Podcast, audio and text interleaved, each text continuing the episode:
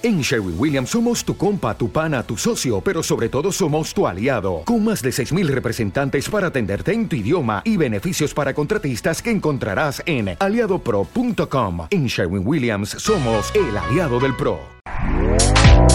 Este podcast forma parte de Evox Originals. Disfruta de este avance.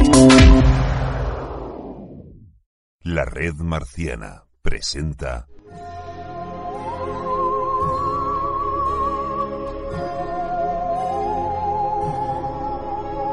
Marcianos en un tren.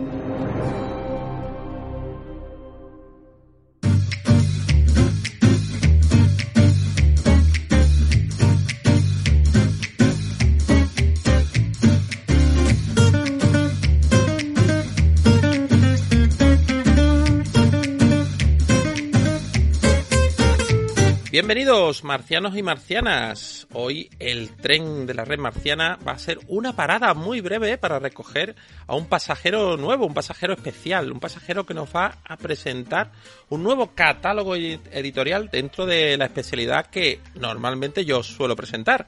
Aquí, como no, un servidor, Agustín Amador. Vengo a hablar de cómics, aunque no solo de cómics, y también vengo a hablar de, una persona bastante especial, friki, seguro, eh, lo vamos, vamos a, ir viendo sus interioridades. Ya me juzgaréis después en los comentarios qué nivel de friquismo eh, es el que tiene. Daniel Díez, que no es otra cosa que el director editorial de Carten Books. Aunque lo que a nosotros nos interesa hoy es esta nueva andadura con el sello Carten cómics. ¿Qué tal, Daniel? Muy bien, Agustín, encantado de estar con vosotros. Pues, si te parece, vamos a meter aquí una pequeñita cuña publicitaria, un poquito de música y, vete preparando porque lo primero que voy a hacer es preguntar sobre tu pasado, sobre si eres un hombre de perros o de gato, si te criaste con hermanos, si tuviste alguna filia rara cuando chico y todas esas cosas que conforman la personalidad de cada uno y que de alguna manera nos marcan este camino en la vida. Así que vete preparando. Estupendo.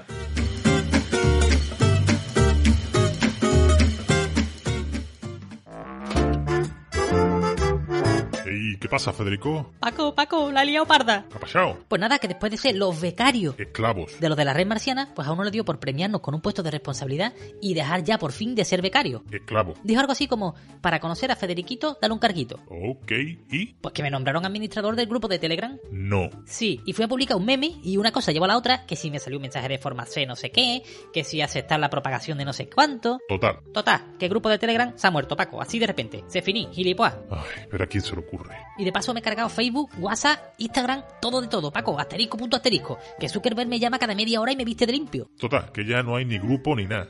Sí, hay uno nuevo, apunta. t.me barra red marciana.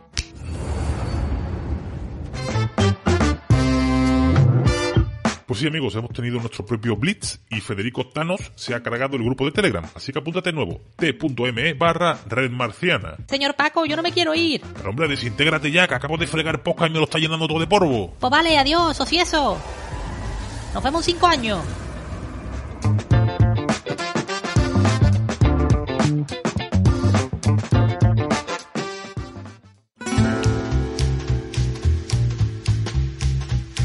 Huawei Nova 9 es uno de los teléfonos más esperados estas navidades y no es de extrañar porque viene lleno de grandes funciones por dentro y por fuera.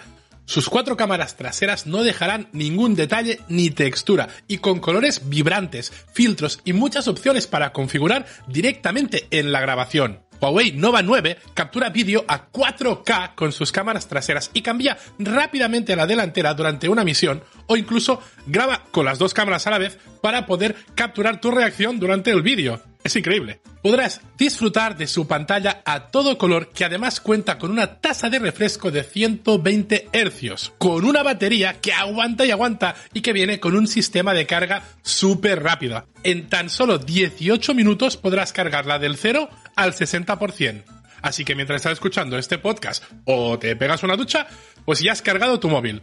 Descubre mucho más sobre tu próximo Huawei Nova 9 en el enlace que vamos a poner en el cajetín de aquí el podcast en iBox.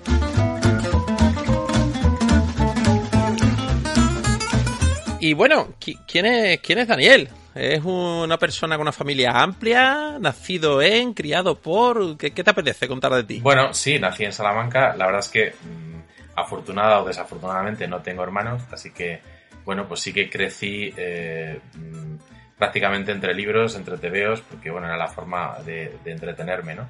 Y, bueno, sí que nací en Salamanca, sigo viviendo en Salamanca actualmente, aunque estuve años viviendo fuera, concretamente en Huelva, eh, lo hablábamos antes, que, que también soy un poquito andaluz, porque estuve allí en una etapa importante de mi vida, ¿no? Entre la niñez y la adolescencia y conservo muy buenos amigos y suelo ir mucho por allí, porque me, me encanta y, y, bueno, también tengo, tengo residencia en, Málaga y ando un poco a caballo entre Málaga y, y, Salamanca, así que bueno, efectivamente lo que me, me, ha gustado desde pequeño es leer, casi desde antes de saber leer, pues, pues mi abuelo me, me traía, me traía cómics cuando tenía casi tres años, que yo todavía eh, los recuerdo, aunque no podía leer, porque no sabía, pues los ojeaba, se me iban los ojos y en cuanto aprendí a leer, pues, pues efectivamente es lo que es lo que he devorado. También muchísima lectura normal, convencional, ¿no? Novelas, como, como todo el mundo.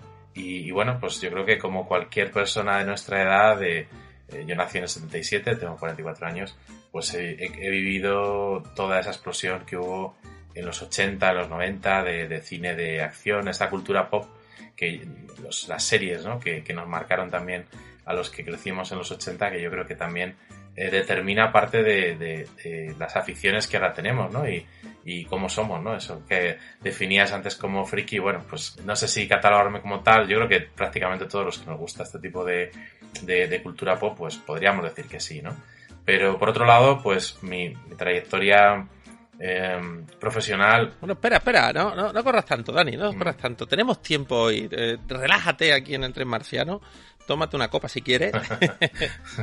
y, vamos a profundizar un poquillo más eh, en esas primeras lecturas. ¿Recuerdas, recuerdas, tienes eh, memoria de esos cuatro, cinco, seis años de las primeras lecturas de, de esas eh, cómics o revistas? Entiendo que a lo mejor caía algún tótem, caía algún cimo, alguna cosilla de esa. ¿Qué, ¿Qué, era lo primero que llegó a tus manos? ¿Cuáles son tus primeras impresiones dentro del noveno arte? Pues, como te digo, cuando aún no sabía leer, mi abuelo me traía bolsas y eran unos cómics que yo creo que son los que hacían en esta editorial pues valenciana que ya desapareció, que eran unos cómics apaisados fundamentalmente de, personajes romanos y históricos. Recientemente he visto muchos de estos en, en todo colección o Wallapop y me dan ganas de, de, averiguar si eran esos, aunque tengo solamente el vago recuerdo de, de las portadas brillantes y los colores y, y los bocadillos que, que, era lo que me fascinaba. Luego, el primer cómic Marvel que yo recuerdo haber leído es un cómic de vértice de los defensores que aparecía, bueno, Alfa, el mutante supremo, y entonces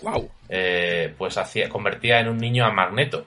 Y, bueno, esa, fue la excusa que tuvieron para que Magneto rejuveneciera pues 20 o 30 años o 40 años, ¿no? Entonces luego le pudieron dar un aspecto más juvenil y es un cómic mítico, pero que yo recuerdo desde los primeros que, leí, ¿no?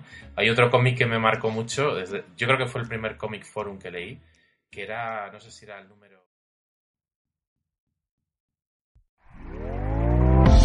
¿Te está gustando lo que escuchas?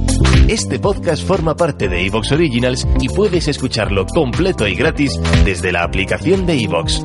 Instálala desde tu store y suscríbete a él para no perderte ningún episodio.